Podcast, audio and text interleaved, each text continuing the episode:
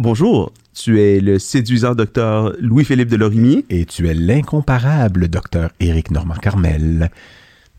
Nous sommes tous deux médecins vétérinaires euh, avec des voix suaves et nous vous présentons du coq. Alan. Ah, mon Dieu. On dirait une tortue mâle en route. Euh, du coq à l'âne, Le balado qui... Ah, c'est toi qui dis ça d'habitude. Vas-y, go, go, Qui go. lève le voile sur la médecine vétérinaire et tout ce qui l'enveloppe. Et tout ce qui l'enveloppe. Et aujourd'hui, nous recevons une invitée qui est une récente graduée de la faculté de médecine vétérinaire et j'ai nommé La docteure Sophie Leonelli. Léonelli. Alors, il y a, il y a- on même pas, on en a pas parlé durant l'épisode du fait qu'il y a un nom d'animal dans son nom ben de oui, famille. Léo, je peux pas ben croire oui. qu'on n'a pas pensé à ça. Quels imbéciles nous formons. Alors, mais dans cet épisode, on passe quand même de bons moments avec elle euh, et on la connaissait pas On avant de l'inviter. en Découverte récente euh, qu'on a eu. fait. Fortuite. Fortuite. C'était une fortuite, oui, Oui. absolument. Et on a été euh, enchantés de passer du temps avec elle pour parler, en fait, justement, des conseils qu'elle a prodigués au, euh, Récemment. récemment aux jeunes vétérinaires. Qui débutent. entrait dans le cercle infernal de la médecine, Médecine vétérinaire, vétérinaire. donc en première année. ouais. Mais conseils de vie qui s'appliquent Absolument. de façon générale. à- aux médecins vétérinaires en pratique, pratique. et à tous les gens qui œuvrent dans un domaine quelconque, c'est-à-dire vous là, qui écoutez en ce moment. Euh, donc, euh, sur, sur des habitudes de vie, des bonnes habitudes de vie à prendre. Et je parle pas de- du, du verre d'eau là, avant de se coucher, là, Les 8 verres d'eau par jour, là, c'est ça. mais on Puis on parle aussi d'une espèce. Oui, ah, bon, bon, ça c'est ma faute là, à la fin. ben, c'est important d'écouter l'épisode jusqu'à la fin parce que souvent c'est vers la fin qu'il y a des petites niaiseries. Là. Pourquoi je parle comme Charles Beauchamp en ce moment que je salue? Puis il y a un lien dans les images. Oui. Ah oui, c'est ça. D'accord, parce que justement, vous avez peut-être pas remarqué, mais retournez dans les anciens épisodes, puis vous allez voir dans le fond de la grange, des fois il y a un animal qui est pas le même, puis qui a un lien avec la personne qu'on a comme invité.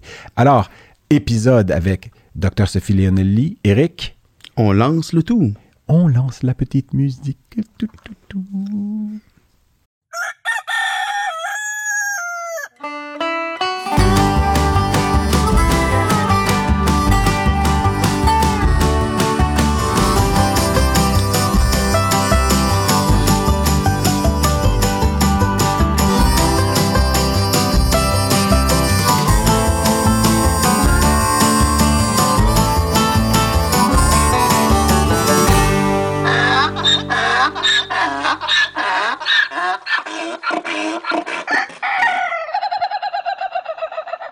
Hey!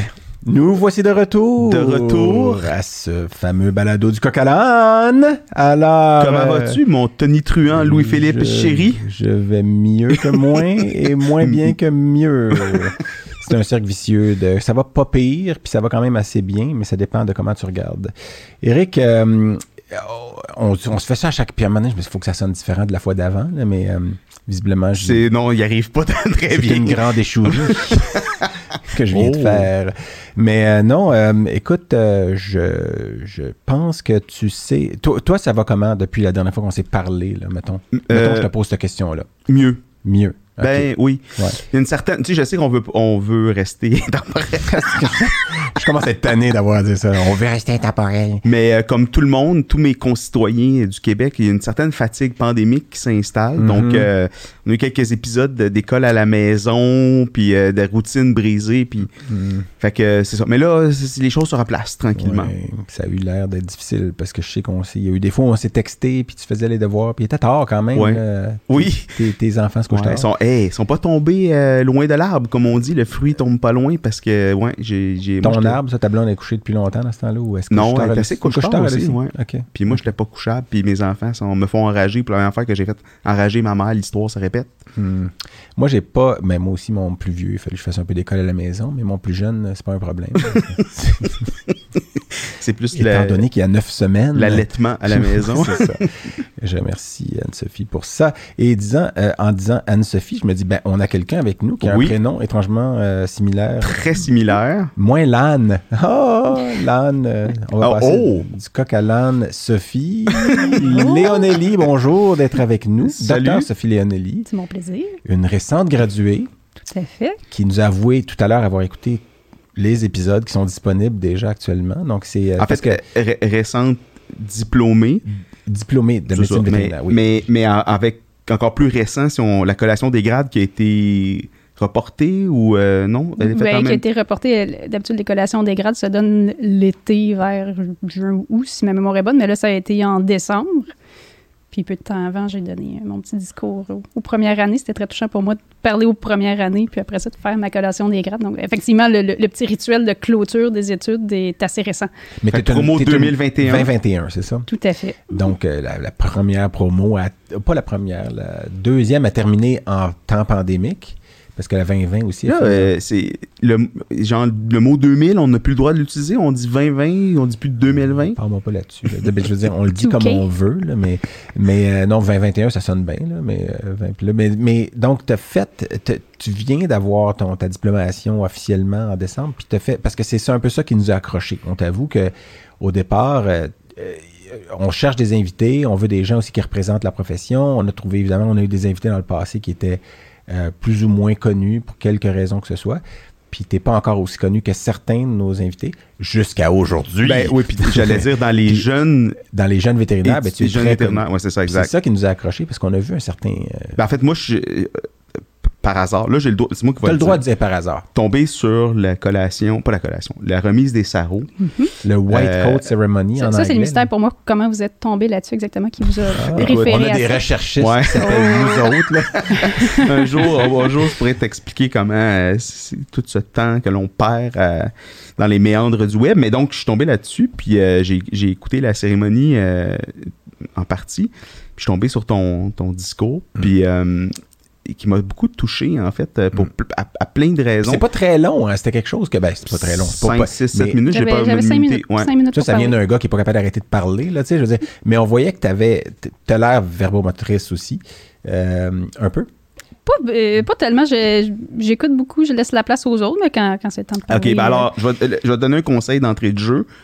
Ferme-moi la gueule. Mais je, ça. je sais qu'il faut pas que je me retienne parce que Ouais, je sais que vous, ça. par- vous parlez beaucoup, fait je, me- je m'empêcherai pas de vous interrompre. tutoyer. non, non, parce que Monsieur? je parle, je parle plus que lui, c'est ça le problème. Mais non, mais quand je trouvais que quand tu. pr- Premièrement, tu as, une belle élocution, puis euh, ton propos est intéressant, puis on va en parler. Très que intéressant. on a- Puis moi, j'aurais aimé un comme étudiant. Je me voyais là. de première année. Ouais. J'aurais aimé ça que quelqu'un me dise ça. Puis puis il y a beaucoup des choses que je pense de la Medvette que tu as dit. Donc c'est un peu la chambre d'écho, mais je me suis dit, waouh, OK. La chambre d'écho. Mais euh, bon, Tout ça, c'est est un dans- radiologiste. tout est dans Ouais, c'est ça. Mais pour vrai, tu as dit quelque chose qui, moi, j'écoutais, puis euh, autant je me disais, ben oui, là, tu sais. Mais en même temps, j'étais comme, ben oui, là, tu sais. Puis c'est important qu'elle elle le dise, puis tu l'as bien dit. Puis euh, j'invite tout le monde à aller écouter. euh, c'est On, quoi mettra- on va mettre le lien. On mettra le lien. Euh, c'est ça. Fait que là, on pointe tout dans des directions euh, là. Puis, mais c'est la, donc le comment ça s'appelle encore en français? L'ACMV, c'est la cérémonie que l'ACMV remet les. Absolument. C'est c'est l'Association canadienne qui, qui commandite ça, qui remet un beau sarreau avec le, le- Mais il y a un logo nom? de la CMV qui remet notre beau nom brodé. C'est la cérémonie de remise des sarraux. C'est ça. Puis en anglais, c'est ce qu'ils appelle le White Coat Ceremony. là. Puis moi, dans mon temps, ça, on n'avait pas ça. Nous, on a un petit sarrau de- avec notre nom brodé. hein. Ouais, on nous le donnait dans un sac plastique en Non, non, non. quatrième année, non? Non? non, on avait une petite plaque de la CMV Ah oui, oui, qu'on oui, qu'on- oui. qu'on Oui. spinait les mamelons avec. Là. Moi, je, je me ça, suis fait c'est mal tellement souvent avec ça. personnel. Ben, quoi? Ah, toi, il est pas à la bonne place, c'est ça? non, non, mais je veux dire, c'était une petite blague avec une aiguille, il fallait ça mettre dessus, puis c'était pas. Mais non, c'est- bien ça. Puis, donc, on va revenir à ce propos-là. Mais av- Euh, avant, moi, j'avais deux. Oui, parce que vas-y, Eric. Parce que, parce on- que là, euh, c'est du coq à l'âne, hein, mais... Mathieu. Ah, D'ailleurs, attends, juste avant que tu parles de Mathieu, de bel oeil, j'imagine, Oui. notre Mathieu national, Ouais. qu'on a quand même ignoré un peu dans certains épisodes. Mais juste avant que tu parles de lui, je me suis fait dire justement que dans nos épisodes, des fois, on part sur un sujet puis il dure pas assez longtemps. Bon. Puis, dans, dans le sens où il y a quelqu'un qui me dit Ah, j'aime beaucoup aimer cet épisode-là, mais à un moment donné, vous parlez de ça, puis oh, vous sautez à autre chose. Bon. Le titre du podcast, c'est du coq à l'âne. Allez sur Google, que veut signifier l'expression passer ou sauter du coq à l'âne? Puis, mais non, mais je comprends, c'est vrai que des fois ça peut être frustrant, par exemple, qu'on parle de quelque chose, puis on dit, ah, on pourrait approfondir, mais si dans un épisode on veut faire 6-7 sujets, puis je suis pas mal dans ce coin-là qu'on est, c'est difficile de parler en long et en large. Mais Oui. aujourd'hui, on va beaucoup parler de ce dont toi t'as parlé. Oui. Eric, où t'en allais-tu avec Mathieu de Belleuil? Non, mais en fait, c'était juste pour dire que euh, on, on nous a demandé d'introduire plus rapidement les invités, puis je pense que c'est effectivement une bonne chose. Mais donc, avant qu'on revienne directement à, à- à- aux propos qu'on parlait de la cérémonie, tout de ça, Sophie. moi, je, je voulais qu'on qu'on revienne sur un élément intéressant. Puis là, tu- en tout cas, tous les deux, on a eu la COVID qui s'est invitée dans notre famille dans, les, récemment. dans les dernières On semaines. n'est pas les seuls, je pense. Non, on, est, on, va- on partage ça avec quelques millions de Québécois. Ouais. Euh, mais en fait, c'est qu'il est arrivé un élément très intéressant, puis peut-être que toi, en, donc en pratique des petits animaux, tu as aussi constaté ça. Moi, j'ai travaillé comme radiologiste pendant le temps des fêtes euh, dans un centre d'urgence. Et euh, je faisais à la blague à mes, à mes collègues en leur disant Coudon, les chiens, ils ont, ils ont plus d'autres organes Ah que le tube digestif. C'était que des problèmes de gastro-entérite. Et d'habitude, on en voit quand même beaucoup des problèmes gastro-entérites, en fait, de problèmes digestifs chez les chiens et les chats. Mais de temps en temps, il va y avoir une tumeur, il va y avoir des corps étrangers, il va y avoir des explications. Et là, c'était toutes des gastro-entérites non spécifiques. Mais au point où j'ai vraiment, je leur ai dit, écoute, ils n'ont plus, de- ils ont plus de rate, ils n'ont plus de reins. Ils sont où les autres maladies, sont où les autres organes? Et quelques jours plus tard, après je me suis fait cette réflexion-là, on a parlé, toi et moi, parce que toi, tu étais dans une phase aiguë de, Assez euh, désagréable. de, ouais. de COVID. Mm. Et, je- et- et j'ai trouvé ça fort intéressant. Puis je je voulais qu'on revienne là-dessus. En fait, qu'est-ce qui s'est passé avec Ouais. ton chien qui était avec vous? pas, euh, c'est des mauvais souvenirs récents en plus, Oui. là, parce que là, on enregistre, on est bon. euh, On est sorti, là, temps un après, on est, euh, en- on enregistre cet épisode en février. De toute façon, il va être écrit en février 2022. Est-ce que tu l'as eu, la COVID, Sophie? Non, je l'ai pas. ben, en tout cas, si En je l'ai eu, j'étais que- pas au courant. Pas que t'as su. Puis moi, il y a beaucoup de gens que je connais dans mon entourage proche qui l'ont eu puis qui ont eu zéro ou très peu de symptômes, qui étaient double vaccinés ou euh, triple vaccinés. Moi, j'étais double, fraîchement triple vacciné quand je l'ai eu, c'est-à-dire j'avais eu le troisième dose euh, deux jours avant de sortir positif. Mais j'ai un bébé qui euh, euh, avait à ce, moment-là trois semaines et demie d'âge, qui lui aussi l'a eu clairement, qui a fait de la fièvre, qui a perdu du poids. On était inquiets, on a failli aller consulter jusqu'à Tylenol, ça marche quand même bien pour la fièvre chez les enfants. Donc, ça a aidé pour ça, puis il s'est remis à mieux téter, puis il a repris du poids, puis il est passé, ah, il est descendu au premier percentile. euh, pour Ce qui est toujours inquiétant pour un parent. Oui, puis il était né très petit quand même, là, en tout cas, pour, pour, euh, pour, pour un bébé à temps, mais là, il est rendu à 22e percentile Oh, en euh, date d'avant-hier. Une- Son gain moyen quotidien Dans, est, euh, dans le approprié. dernier- dans les derniers 5-6 C'est une fusée, semaines, c'est une fusée. Ouais. Puis euh, ma blonde, je pense qu'elle produit de la crème 35. là. Mais euh, il reste que à ce moment-là, on était malade. Puis ce qui est arrivé, c'est que le chien, pendant que nous, on filait vraiment pas, j'avais mal à toutes les articulations. Le bébé nous, réveillait aux 2 heures, 2 heures et demie la nuit. Euh, le chien s'est mis à avoir des signes digestifs, puis un genre d'entérocolite hémorragique. Puis en fait, puis bon, on n'était pas chez nous parce que euh, ce qui arrive, c'est qu'on était supposé avoir des rénaux à la maison qui étaient supposés être en juillet, qui sont devenus en septembre 2021. Puis finalement, les gars de, de la Réno disent Ah ben, on peut pas, ça va être plus tard. Puis là, ça va être janvier. Puis là, janvier, c'est parce qu'en janvier, on va avoir un bébé de moins d'un mois. Mais à un moment donné, on était comme Ben, on veut que les Rénaux se fassent, puis on n'a pas le choix. Fait qu'on est parti de chez nous quand le bébé avait deux semaines d'âge pour aller au condo de ma sœur, que je remercie, euh, à l'île ben, à l'île des Sœurs. C'est ma sais, c'est toutes le C'est son, les ok, ça sœurs. à toutes les fois que les gens. Il est où le condo de ta sœur? Ben, elle est le des sœurs, là. En tout cas, c'est même pas, c'est même pas drôle, mais ça l'est finalement. Mais euh, donc, ma sœur a eu la gentillesse de me prêter son condo parce qu'elle y était pas. Euh, fait qu'on est allé là. Puis là, nous, on est malades comme des chiens. Mon chien est malade comme des humains. humains, oui.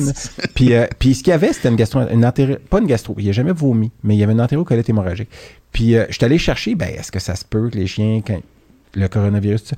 Puis ce que j'ai trouvé, j'ai trouvé une étude non publiée qui a été faite à Guelph, en fait, euh, par euh, Dr. euh, Scott? Dorothy Beansley. Mais Scott, oui, c'est sur la liste des auteurs, mais c'est Dorothy Beansley qui est la première auteure. Puis euh, donc, qui a été présentée dans un congrès, de, ou dans virtuel probablement, de microbiologie, et euh, où euh, finalement, plus de 50% des chiens étaient séropositifs au euh, coronavirus dans les familles ontariennes, en tout cas qui avaient eu la COVID durant euh, la p- deux, troisième vague, là, parce que c'était, ça date, ça a été présenté, je pense, à l'été 2021.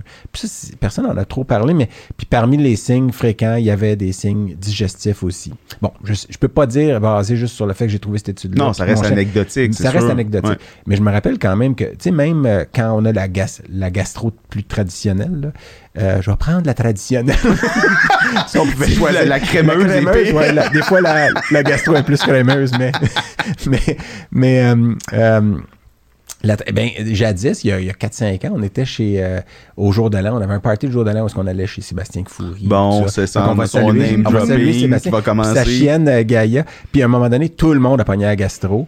Puis Gaïa s'est mis à vomir à avoir la diarrhée. Puis Sébastien est comme, voyons, Gaïa est jamais malade digestive. Puis elle était malade en même temps que tout le monde. Puis à job, effectivement, plusieurs personnes, j'avais vu plusieurs personnes en revenant. Ah, ben là, on était malade durant le temps des fêtes. Nous, puis le chien aussi a eu des signes.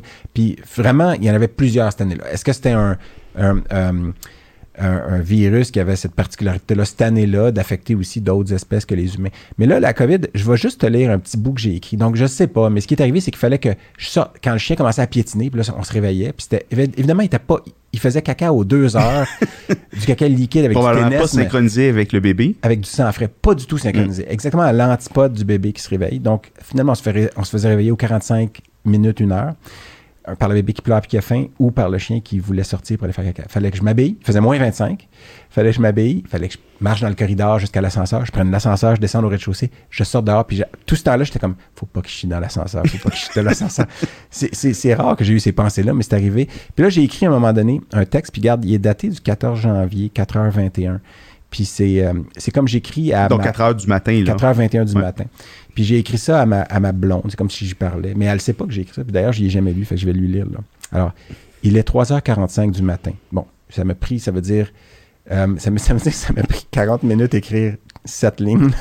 il est 3h45 du matin. Je reviens de sortir Archer, notre chien, en plein confinement pour un autre épisode de diarrhée hémorragique au condo de ma sœur. Euh, tu as mal en ce moment en, utilisant la treilleuse sur ton sein gauche.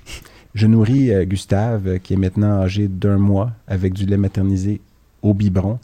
Nous nous remettons toujours de la COVID et Bruce, ça c'est notre chat, vient de vomir une euh, boule de poils sur le plancher à côté de moi. c'est juste que c'était tellement le chaos. euh, je veux dire, puis là, je veux dire, je dis ça, puis il y a des gens qui ont des problèmes pas mal pires. Mais à ce moment-là, pendant que j'étais fatigué, je, elle, elle se trayait, je nourrissais le bébé, le chien piétinait, je venais de rentrer en tout cas. Fait que ça, ça a été. euh, mon- Mais ça, c'est les genres de moments où tu te sens tellement seul au monde, là. Ouais. Tu te dis, Puis t'as pourquoi? la fatigue physique, euh, euh, émotionnelle, tout ça. C'était c'était assez. C'était pas le fun. Puis quand les gens me disent Ah, moi je l'ai eu, mais on n'a pas eu, on n'a pas eu de signe. J'ai sniffé pendant la journée. Puis le pire, c'est qu'on a perdu l'odorat après. Ça aussi, c'est poche, là. Dans- au micro, t'es pas supposé faire ça. Mais...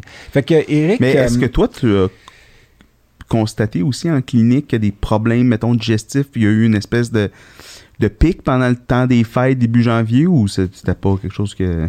J'ai pas tellement noté parce que j'avais cru comprendre que le temps des fêtes était de toute façon propice euh, aux problèmes euh, gastro-entériques. ouais. Ah, t'as, raison, c'est sûr qu'il y a ce facteur confondant-là aussi. C'est ton premier temps des fêtes en tant que vétérinaire, en- que médecin vétérinaire. Oui, tout à fait. Ben, j'ai- je travaillais les autres années en tant que technicienne à la même Ouais. clinique où j'exerce en ce moment. Mais effectivement. Mais il faut dire, il y, a, il y a beaucoup de clients qui me demandent est-ce que, est-ce que, les, chiens- est-ce que les chats peuvent l'attraper? Puis à ma connaissance, c'est que euh, oui, il y a des, il y a des cas, mais c'est pas très probable. Donc, ce serait intéressant si euh, effectivement les chiens pouvaient avoir le, le SARS-CoV-2 et en avoir des Ouais. symptômes. En fait, c'est ça. C'est que les études sont sorties. Il y a eu les quelques cas qui ont été dans les nouvelles parce qu'ils étaient décédés. Un à New York, un ici, un là. Les chiens, je parle. Puis les chats, on le sait que le coronavirus, ça peut plus les affecter. Puis les furets, puis certaines autres espèces là, de Visons, félidés, tout je ça. pense. Ben, tu sais, en fait, c'est que euh, Scott Weiss il a fait un, un- un Topo. fil Twitter là, un peu enflammé. euh, J'étais un peu dans la même dans la même période à la fin, fin janvier, puis il dit, tu sais, en ce moment, on est beaucoup sur le concept de, de One Health, puis euh, une seule santé. On parle beaucoup de ça, mais il dit, c'est un, c'est un peu de la, de la- des fesses de taureau, là. Puis il disait justement que, tu sais, le, le- le CDC qui a dit au début, au début, début de la pandémie, il n'y a aucune évidence que le virus peut infecter les, les- les animaux, tu sais, puis on est resté là-dessus. Ouais, c'est vrai. Puis là, il parlait Parce justement de cette, de cette étude-là en disant, tu sais, que euh, c'est pas nécessairement le cas. Puis il disait, dans les maladies émergentes qu'on connaît pas, faut arrêter de faire des, des affirmations aussi catégoriques. Puis il faut qu'on soit sérieux dans l'étude. Puis là, il y a eu les Il chevreuils. faut qu'il y ait des études Tu à l'appui. Ouais, c'est ça. Puis, puis, puis ces populations-là ou ces réservoirs potentiels-là, ce sont des, des chaque fois une opportunité de mutation. Mm. Puis c'est ce qu'on, tu sais, on disait avec Omicron, est-ce qu'il vient pas, est-ce qu'il n'a pas finalement transité par une population animale? Mm. Puis Ça, c'est la grosse question. En tout cas, c'était juste pour dire, tu sais, on est, on, des Mais fois, il y a des que- buzzwords qui deviennent à la mode, mais on est loin entre peut-être l'intérêt puis l'application dans les politiques réelles de santé publique. Puis là, je parle du côté humain. Là. Ouais. Mais je sais pas si c'était la mode ou c'est plus que c'était pour euh, enlever les, les craintes aux gens un peu, là, de dire si moi je laisse que mon animal peut l'avoir ou si mon animal est-ce qu'il peut me le donner. Puis Oui. est-ce que c'était fondé, bien fondé sur de la science, de dire non, non, mais c'était pas prouvé non plus que c'était le cas. Donc je pense qu'il y avait pas nécessairement La nuance, c'est mais- pas vendeur, mais tu sais, on s'en va dans. Puis Patrick Lagacé, euh, je pense ce matin ou hier, qui, qui publie là-dessus. Ça va être quoi la suite de ça, tu sais? Le fossé qui s'est creusé, là, entre la désinformation, puis ça, est-ce qu'on va être capable de remettre des ponts? Je sais pas. En tout cas, Non. juste. je pense que c'est pas la COVID qui a, la COVID a pas aidé, là, mais Oui, qui a oui, commencé ça. un- là, c'est puis, ça. euh, Pars-moi pas là-dessus. On va se ramasser en camion dans 10 minutes. Mais euh, à Ottawa.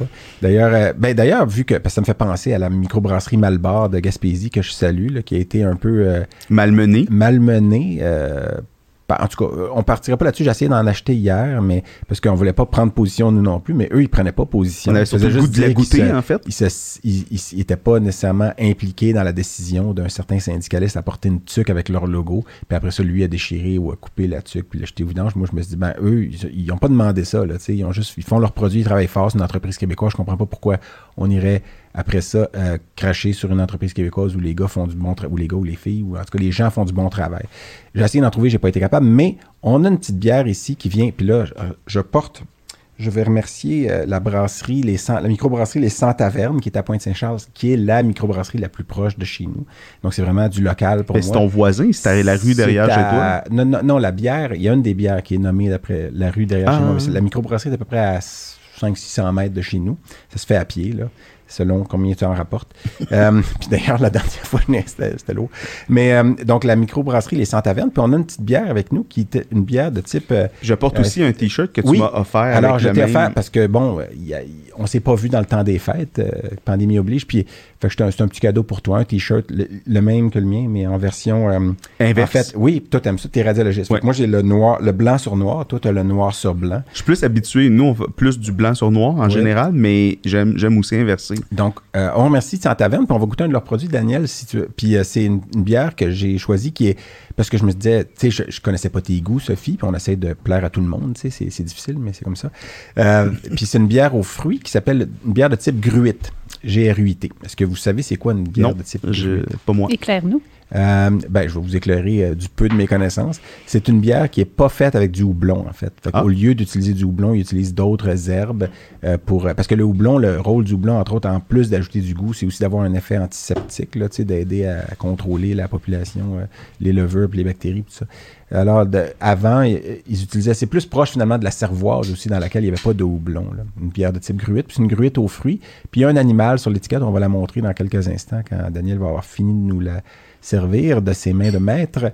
Euh, mais c'est un tétra. Elle s'appelle la tétra ou tétra. C'est ce qu'on prononce, le S de tétra, euh, Hmm. oiseau, tétra, Je- je- pas tendance. J'aurais pas tendance. On va passer au vote. Euh, C'est Donc, un- on va goûter c'est à un ça. S muet comme tant de lettres muettes dans le français. on va passer, on va goûter à ça dans quelques instants. Mais je- est-ce qu'Éric, tu partais sur quelque chose? ou Ben moi, là, j'avais le goût de, de- Oui, de parler d'introduire. Ouais, on, va, on va goûter la tétra.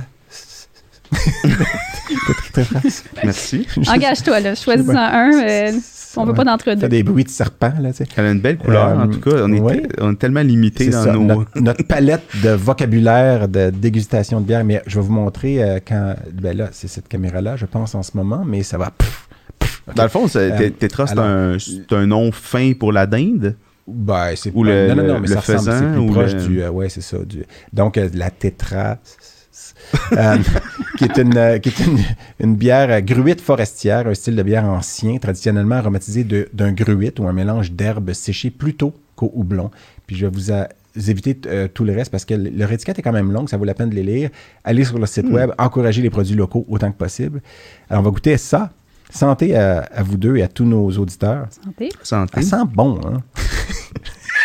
C'était une joke. Ça Elle sent très bon. bon, hein?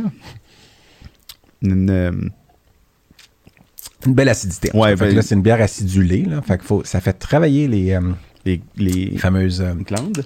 glandes salivaires. Mais euh, moi, j'aime ça. C'est des bières rafraîchissantes quand même. Ben, c'est pas tout le monde qui aime ça, les bières sûres. Mais je, je suis pas une grande veuse de bière amère, mais des, des petites bières un peu plus fruitées comme ça, ça me, je, je l'aime beaucoup. C'est une, c'est une excellente euh, bière. Merci beaucoup au Sans Excellent. Taverne. Ben oui, merci au Sans Taverne. Merci à. Ben moi, c'est euh, Hugues Brisson que j'ai vu là-bas. qui est Très sympathique. Vous irez le voir. Et je remercie aussi les, le brasseur et les. les, les- et bon, alors, voilà. Euh, mais on va continuer de la déguster durant tout l'épisode. Ce que moi, j'allais te demander, tu allais y demander quelque chose, toi, Eric. Tu étais parti sur. Parce que moi, j'allais te demander, tu es une récente graduée. Puis moi, j'étais un récent gradué aussi, euh, jadis. Là. Là, on dit le S dans jadis. Oui. OK. Jadis. Jadis. Très Jean-Sébastien Girard. un tétras, jadis. Il dit Oui. jadis, j'en sais pas. Ben, il Non, dit pas mais- les S, en tout cas, à la fin de, de Penny. Ah, Penny, Ouais. oui, mais ça, euh, ouais. Alors, c'est bien beau tout ça, mon euh, beau petit Louis-Philippe Damour, mais il faut aussi prendre le temps de souligner notre commanditaire qui euh, rend possible la, diffusion de cet épisode du podcast. Cette semaine, c'est Auxilia qui s'est joint à nous. Auxilia, qui est une euh, jeune entreprise innovante qui a été fondée par euh, trois jeunes vétérinaires à l'époque où ils étaient étudiants et euh, qui est en fait une plateforme qui permet de, jumeler les entreprises qui ont évidemment en ce moment de- des besoins très importants parce qu'il y a une pénurie de personnel en santé animale et des gens qui ont du temps à donner. Euh, donc, ça peut être pour un contrat à court terme ou ça peut être un contrat à long terme, des vétérinaires, des techniciens en santé animale. Et grâce à la plateforme, il va y avoir un jumelage, ils vont pouvoir discuter de leur horaire, de leur salaire et pouvoir donc aller remplir les besoins. Les, euh, trois fondateurs d'Auxilia, ben, il y en a un parmi ceux-là qui est Jean-Simon Richard, qu'on a reçu récemment euh, sur le podcast. Donc, j'invite les gens à aller découvrir encore plus en détail le, projet au départ. Et euh, c'est important de, souligner les, commanditaires parce que sans eux, évidemment, il n'y aurait pas ce podcast, ça ne serait pas possible. Donc, on remercie Auxilia encore une fois de s'être joint euh, avec nous pour cet épisode.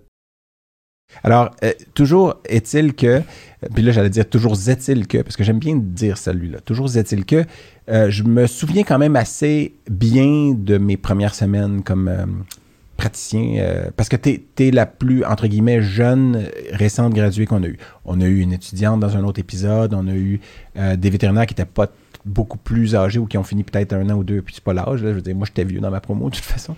Mais qu'est-ce que, parce que ce que tu as donné comme conseil, dans la, puis on va en parler dans quelques instants dans cette vidéo-là, dans cette, cette soirée-là de la remise des sarraux, c'était à propos des études.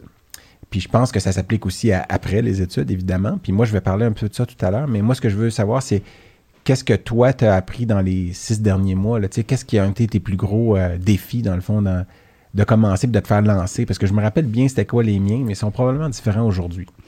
C'est c'est effectivement très déstabilisant parce que ben, en cinquième année, dans nos stages, on est bien exposé à des cas, mais c'est toujours accompagné, puis c'est toujours dans, dans un mode un peu gérant d'estrade. Ah, euh, moi, j'aurais fait telle chose avec tel patient, mais Mhm. euh, quand, quand tu commences en pratique, tu es seul, euh, personne par-dessus ton épaule pour te dire est-ce que c'est bien ce que j'essaie, est-ce que je le l'ai pas? Donc, c'est à la fois le, le poids des responsabilités envers ton patient, puis te dire si je donne un conseil au client, il faut, faut que je le pense, il faut que je sois pas nécessairement 100% certain, parce qu'en médecine, on n'a jamais 100% de certitude, Non. mais que je sois assez confiante de ce que je dis. Puis, ce qui est, c'est, difficile d'avoir un client devant soi qui te fait pas confiance puis qui te remet en question. Mais je trouvais aussi que c'était très difficile d'avoir un client qui, qui te fait très confiance, Ouais. parce que tu as encore plus le poids de responsabilité envers cette Puis En personne. plus, tu as l'air l'air relativement jeune. tu Il y a, y a- oui, il y a toutes sortes d'autres euh, détails que les gens vont, qui vont avoir un côté péjoratif. Une que voix un petit peu plus Oui. aiguë. Puis là, des fois, ça peut partir dans. Puis je sais pas si c'est un désavantage des fois pour les filles. Je trouve ça, je sais pas pourquoi, là.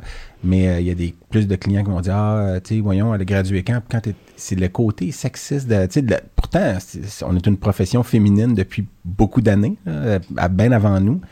Mais ça m'a fait penser à autre chose, mais peu importe la qualité de la formation, quand tu arrives en pratique puis tu as un patient devant toi, puis on va spécifier que tu es une médecin vétérinaire dans les animaux de compagnie. Ouais, Euh, c'est ça. Moi, je, euh, donc, euh, travaille à Saint-Jean-sur-Richelieu. Tout à fait. en Amis avec les vétérinaires, vétérinaires. am- amis Amis fidèles. fidèles. On salue tout le monde avec qui tu travailles, qui t'endure, j'imagine.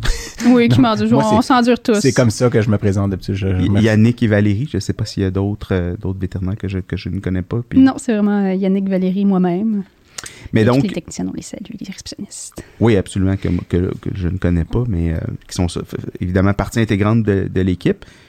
Mais là, avant ta question, c'est juste, qu'est-ce qui t'a amené en médecine? Ouais. Moi, j'a- Oh, j'avais oui. le goût de c'est Le savoir. parcours. On veut faire le parcours d'habitude. Je suis allé vite, là. Sauter des étapes. Non, mais c'est parce que ça, c'était intéressant parce que moi, j'avais des questions aussi. Est-ce que ce que c'est maintenant, c'est ce que tu avais imaginé quand tu es rentré puis quand tu as voulu devenir vétérinaire? Mais, mais est-ce que est-ce que c'est quelque chose que tu as toujours su que tu voulais faire ou c'est une découverte euh, tardive? Ou... Pas du tout. Je suis pas dans le groupe des gens qui disent ah, depuis cinq ans, moi, je dessinais des animaux, je voulais devenir vétérinaire. Moi, c'est en, en secondaire 5 j'ai décidé plus ou moins sur un coup de tête. bah, je vais être vétérinaire. J'ai décidé ça. Avant, je voulais être professeur d'histoire.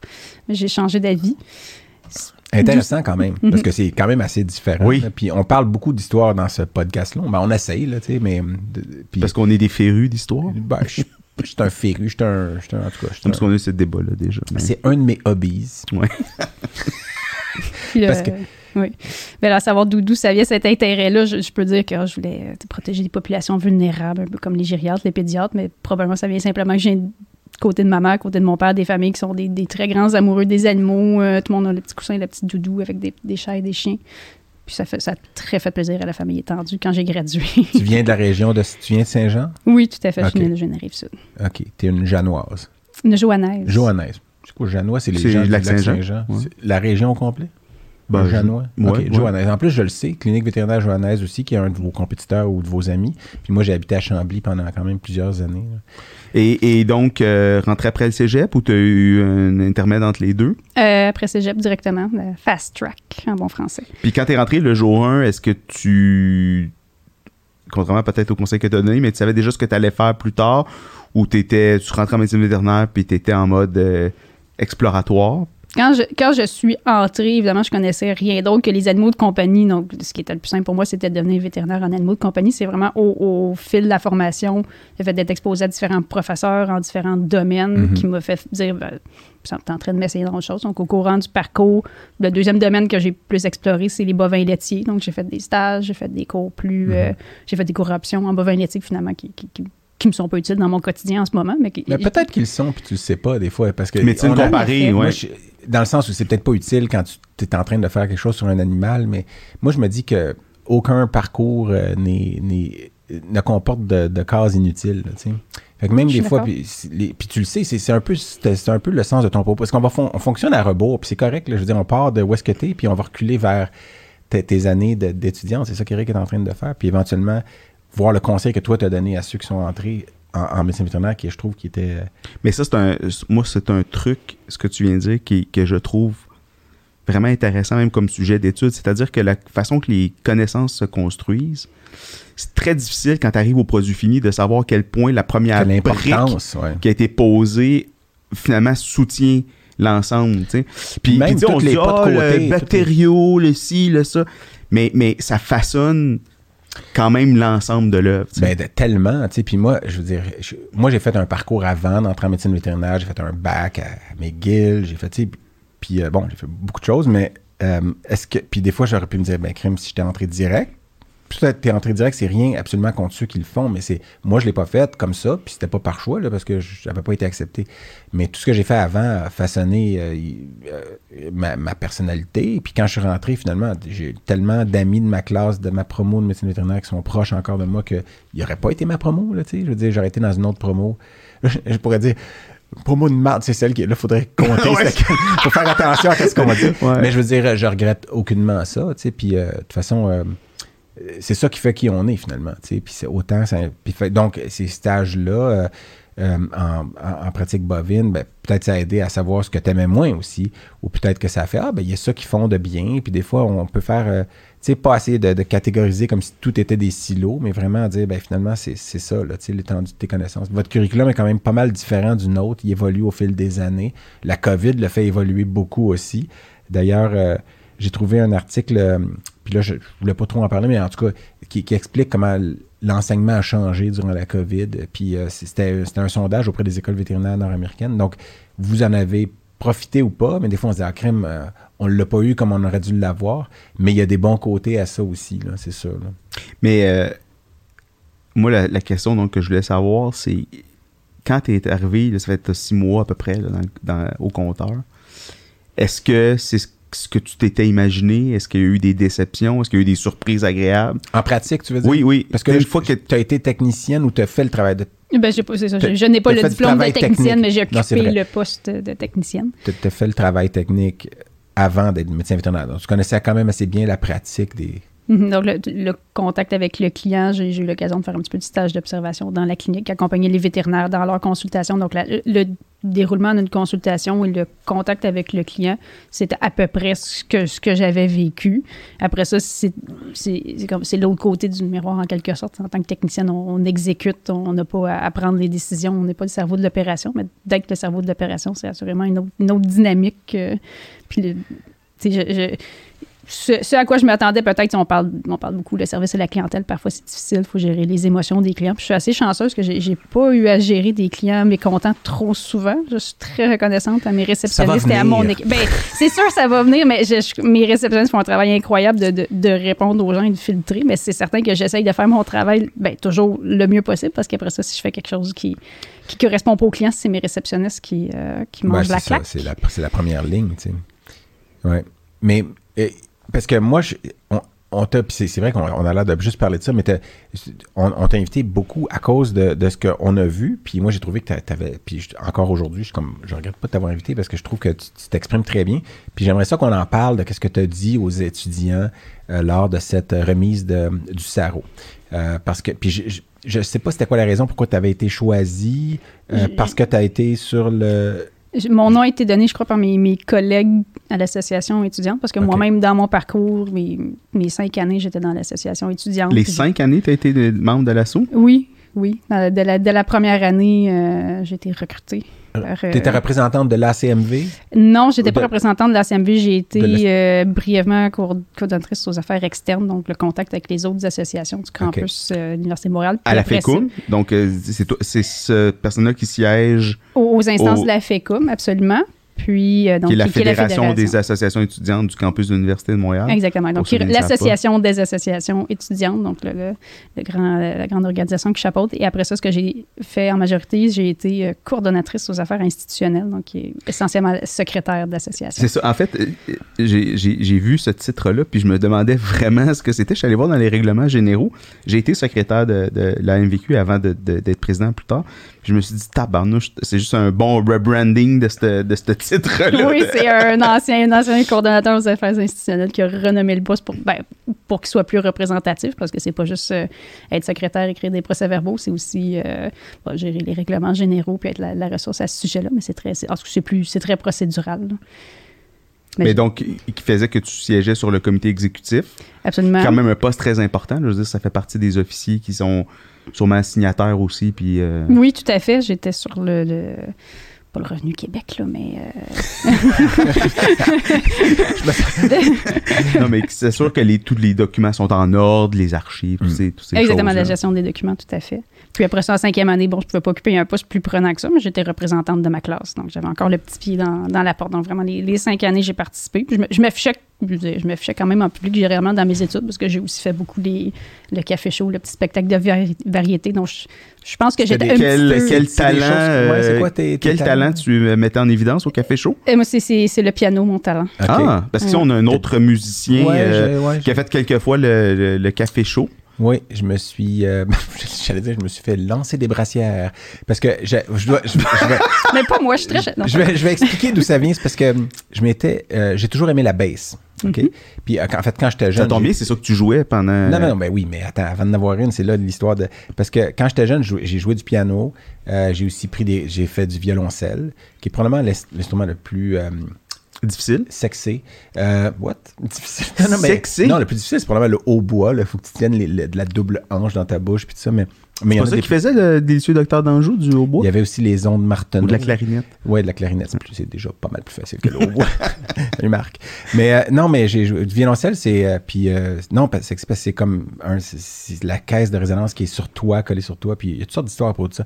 Mais j'aimais beaucoup la bass électrique, la bass. Dans- quand j'écoute une tune, j'entends toujours la ligne de basse, puis j'en ai parlé même dans un autre épisode où c'est ça qui me fait aimer une tune, c'est il faut que la ligne de bass soit bonne.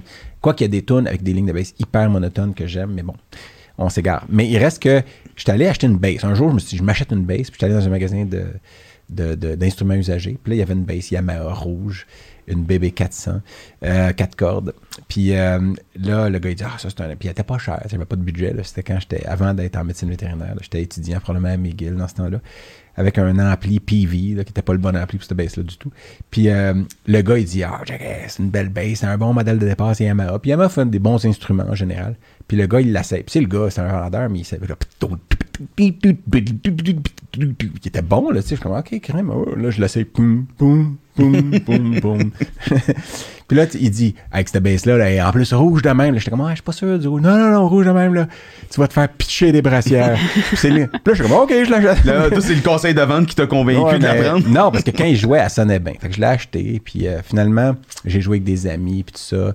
Euh, puis quand je suis arrivé en Medved, au Café Chaud, j'ai joué de la bass. Puis j'avais dit cette histoire-là de quand je l'ai acheté, je m'étais fait dire ça. Puis à un moment donné, le mot s'est passé. Puis un soir où on jouait au Café Chaud, dans le, ce que j'appelais le nouveau café, mais qui est votre café là, que vous appelez la licorne. Euh, Nous, ça s'appelait Joyeux Crémaster dans le temps où euh, Nous, c'était juste le nouveau café. Parce que c'était quand j'étais... Ouais, parce que toi, t'as connu l'ancien café, là, sait bien. Oui, le- le- le- les anciennes baraques. Mais quand j'étais vice-président puis président qui a été construit de, de la, de la AMVQ. Puis là, j'ai joué, je jouais de la baisse, puis euh, le mot s'était passé, puis finalement, il y a comme, à un moment donné, durant le milieu de la toune, il y a comme trois, quatre filles qui sont même... J'avais... En tout cas, il y a une photo de moi avec plein de brassières, c'est de là que ça vient. Ça voulait juste... j'avais expliqué la fois que j'avais acheté cette baisse-là. Mais je suis pas un très bon bassiste, de toute façon. Mais Euh, donc, toi, t'as Mais joué c'est un hobby, c'est important piano. parce que c'est de ça qu'on qu'on parle aujourd'hui. Toi, t'es pianiste. T'as des Comme- doigts très... euh, Mais j'ai pas des doigts très appropriés au piano parce qu'ils sont très petits, donc pas très puissants, très courts, donc j'atteins pas beaucoup les notes, mais je, je me débrouille quand Par même contre, avec ça doit être pratique. excellent pour des, euh, des, Des- palpations transrectales sur des petits animaux, Oui. qui est une spécialité du... Oui. euh, Oui, voici mon doigt de pratique. Mais tout à fait. Je suis la, la- la- la- la- la plus, euh, la plus appropriée pour faire des, des palpations rectales, tout à fait. Mon grand talent. Mais donc voilà, pour le piano, oui, euh, piano plus classique. en chantant, ou toi, t'accompagnais... Au, au début de mon parcours, je, je ne chantais pas. J'ai commencé à chanter un petit peu euh, vers la fin. Euh, ben, j'ai- j'ai- je, je me suis quand même, euh, j'ai quand même pris des risques en guillemets parce que le, le- le public du café chaud est un public assez difficile parce qu'il a, il a bu beaucoup d'alcool. c'est dur, de- c'est pensais dur pas d'avoir son attention. apte à juger adéquatement, Oui. c'est l'inverse, là, tu sais. Mais Ouais. c'est- donc, j'ai- j'ai j'ai- j'ai pris des grands risques parce que mon premier numéro, c'était Le clair de lune de Debussy. Je, je crois que la, la populace a apprécié, mais c'était pas. euh, J'étais en premier Le- parce qu'il était moins. euh, Ouais, T'as ça- élargi ça- le répertoire, là. Ouais, ça me paraît assez audacieux comme choix de... non, de- mais de- c'est bon, c'est bon. Faut ouvrir les Oui, horizons, ça c'est- fait partie c'est- des je pas dis de pas que côté. c'est pas bon, dit. je dis c'est c'est audacieux. Oui, c'est un beau morceau relativement connu, donc j'ai pris des risques, mais je pense que ça, ça s'est bien passé. Vous savez qu'il y a un, un album de chansons issues des, des cafés chauds hein, qui a Ah été produit dans les années, peut-être début des années 2000. là. Sur CD, Oh. donc. Ma- Marco Kiss, puis Ah ouais. euh, Jeff Lafont. Lui, y a-tu le nom de famille? pas? Oui, oui. Oui, puis tu fais, c'est ça. Il fait, tu fais des French Kiss, quiz. En tout cas, bref, c'est c'est très intéressant. À un moment donné, on, on en invitera un des deux, puis on écoutera ça parce qu'il y a des très très bonnes tunes, dont ba Bacteriopolka. Mais bref, ça me fait juste penser à, à ça. Mais, mais ce que tu disais dans ton propos lors de la soirée, parce que je, je reviens à ça, là, Oui. on va finir par y arriver. Oui, oui, oui. C'était justement que c'est important d'avoir des hobbies, puis de les pratiquer surtout. Puis euh, je sais- je- peut-être tu peux résumer euh, en une En fait, c'est des euh, paroles de sagesse destinées Oui, à des étudiants de première année pour votre parcours les cinq prochaines années. ça va être stressant, ça va ça. être condensé, vous allez faire beaucoup de crédit en peu de temps. C'est c'est ça la médecine vétérinaire. Puis toi, tu leur disais quoi? Mais j'arrivais avec des, des conseils de grande sœur. Essentiellement, je, je leur ai dit plusieurs choses dans les cinq minutes, mais c'est à quoi tu faisais référence? Et je leur disais ne, ne vous laissez pas happer par ces études-là qui sont très prenantes. C'est des, tout à fait, c'est du 6-8 heures de cours par jour, ce qui n'est ce qui est pas très typique dans les programmes universitaires. D'habitude, c'est quelques heures, puis après ça, beaucoup de travaux, mais nous, c'est à la fois beaucoup d'heures pendant le jour, le jour beaucoup d'heures d'études après le soir. Combien de crédits, donc, si tu veux le rappeler, dans le nouveau programme? C'est 195 crédits en 50. T'as dit- D'habitude, un bac, c'est 90 crédits en 3 ans. Que c'est le double en deux ans de plus. ouais. Effectivement, c'est presque un double bac. Donc, je leur disais, euh, laissez-vous pas happer à 100% par ça. Ne pensez pas du matin au soir à la médecine vétérinaire. Faites autre chose, ne serait-ce que 10, 15 minutes par jour. Mhm. C'est- C'est tout ce que ça prend. Euh, je leur disais, lisez un livre. Ceux qui jouent de la musique, n'arrêtez pas de jouer de la musique parce qu'on Mhm. on le regrette quand on arrête de jouer de la musique qu'on veut reprendre. Donc, je disais, juste un petit peu, euh, rappelez-vous de vos intérêts parce que parfois, on Ouais. arrivait l'été, on disait, tout ce que j'ai fait pendant ma Ouais. session, c'était Ouais. d'étudier. On arrive l'été, les vacances, qui, qui suis-je? Non, c'est Que fais-je? Mm. Non, mais Puis- c'est puis- là où le café chaud joue un rôle, des fois, tu sais, euh, plus important qu'on pense même, là, tu sais. Puis euh, d'ailleurs, ça a été le point de lancement de la carrière de certaines personnes qui, sont- Mais qui oui. ont quitté le milieu vétérinaire, là, tu sais. Tout à fait. Une, certaines personnes, en tout cas, que je connais bien, mais Mais, mais puis, tu disais, parce qu'en fait, les, étudiants en médecine vétérinaire sont, par leur sélection, souvent des perfectionnistes. Tu, tu- tu Mhm. disais, ne serait-ce que cinq minutes. Mhm. C'est c'est très contre-intuitif. Attendez pas d'avoir le timing parfait, parce que c'est souvent un des problèmes de la procrastination, mais mm, gardez le, le, ouais. le fait, faites-le quand même. Ouais. Ben oui, puis je, je- je le disais parce que je me rendais coupable de ça moi-même. Je me Mm. disais, je, je n'ai pas une heure devant moi pour faire Ouais. X ou Y, mais on n'a pas besoin d'une heure. Contente-toi de moi. C'est mieux de faire une chose juste un petit peu que pas la faire du tout. C'est ce que je disais. On le, on le sent bien parce que je vous dis, quand tu l'expliques euh, aujourd'hui et dans cette, dans cette euh, présentation-là, dans cette vidéo-là, c'est bien senti, puis on voit que c'est un. Tu le dis parce que tu l'as vécu aussi. Puis moi, j'étais comme, ben, pourquoi personne nous a dit ça à nous autres quand on est rentrés, là? Mais après ça, c'est ça aussi. Ben moi, j'ai eu les con- j'ai déjà parlé, mais moi, j'ai eu les conseils de Félix, Ah, Félix Lemay, ouais, qui était un gars de ma le promo. premier jour d'initiation, mais lui, c'était plus, c'était- différent. Lui, il m'avait juste dit, je l'ai pas bien expliqué la première fois, mais lui, ce qu'il m'avait dit, en fait, c'est que n'importe qui dans le grand public que tu prendrais puis tu le mettrais assis dans un examen de médecine vétérinaire, par la chance puis la logique, il y aurait 50, 50% de bonnes réponses. Et comme la note de passage est 57%, il m'avait dit tu dois travailler pour 7%. Donc c'est un peu le même conseil. Lui, il me disait donc ça donne beaucoup de place pour entretenir ton jardin personnel de passion et de hobby. Ce qui m'a amené avec euh, Emiko d'ailleurs et, et lui à être des fois à faire des soirées de la poésie euh, de nuit dans le jardin Daniel A. Séguin, là, où on grimpait les, les, les, les clôtures puis on allait dans une espèce d'endroit où il y avait des... Ouais, faut pas le dire. Ben, il est trop tard. Je pense, Ouais. plus- je pense, qu'il y a prescription. Mais, c'est un peu le même conseil que Félix donnait de dire focussez pas juste sur la- les résultats et la médecine vétérinaire. tu sais. Mais regarde, en pensant à ça, hier soir, parce que moi, hier, euh, je, je- bon, j'ai j'ai un, un bébé à la maison, c'est pas un hobby, mais je veux dire, ça prend beaucoup de temps. Euh, puis hier, euh, j'avais, parce que ma conjointe, Anne-Sophie, à Noël, son cadeau qu'elle m'a donné, en tout cas, c'est un cours de tournage sur bois. là. Puis comme si on tournait, là, l'épisode, mais sur bois. non, c'est pas ça. C'est du tournage sur bois. Puis hier, ben, on faisait des toupies. Ça a l'air niaiseux, là, mais tu sais, ça, ça vient d'un Je bloc, te le confirme. un bloc carré. Tu vas essentiellement gosser une toupie, si je comprends. Non, non, non, tu la gosses pas. C'est du gossage, c'est autre chose. Hmm. Mais, euh, puis, euh, puis là, regarde, elle, il fonctionne. Le pire, c'est que celle-là, hier, j'ai gagné parce qu'à la fin du cours, il faut voir quel qui va tourner le plus longtemps. Mm. Puis hier, on a fait autre chose. là. On n'a pas juste fait des toupies, c'est juste que c'était ça qui était le plus pratique Attends, à apporter. c'est un cours en présentiel ou c'est un C'est un cours... cours en présentiel dans un atelier qui s'appelle Les Affûtés. Euh, c'est Les Affûtés Village, parce que je pense que c'est dans le village sur Ontario, à Montréal. Mais, euh, mais c'est ça, c'est le genre de choses que, tu sais, j'avais déjà dit à ma conjointe, ah, j'aimerais ça peut-être tourner du bois éventuellement, mais tu sais, je suis procrastinateur, fait que je m'inscrivais même pas au cours. Puis elle, elle m'a inscrit, puis je sais que ça lui coûtait cher, puis là, fait que j'y vais. Puis là, tu sais, si j'avais pas le cours euh, les vendredis de 6 à 9, là, c'est ça que j'ai fait hier, de 6 à 9, des toupies, puis euh, euh, je vous l'ai montré, tantôt, il tourne pour vrai. Puis euh, c'était en cerisier ou en merisier.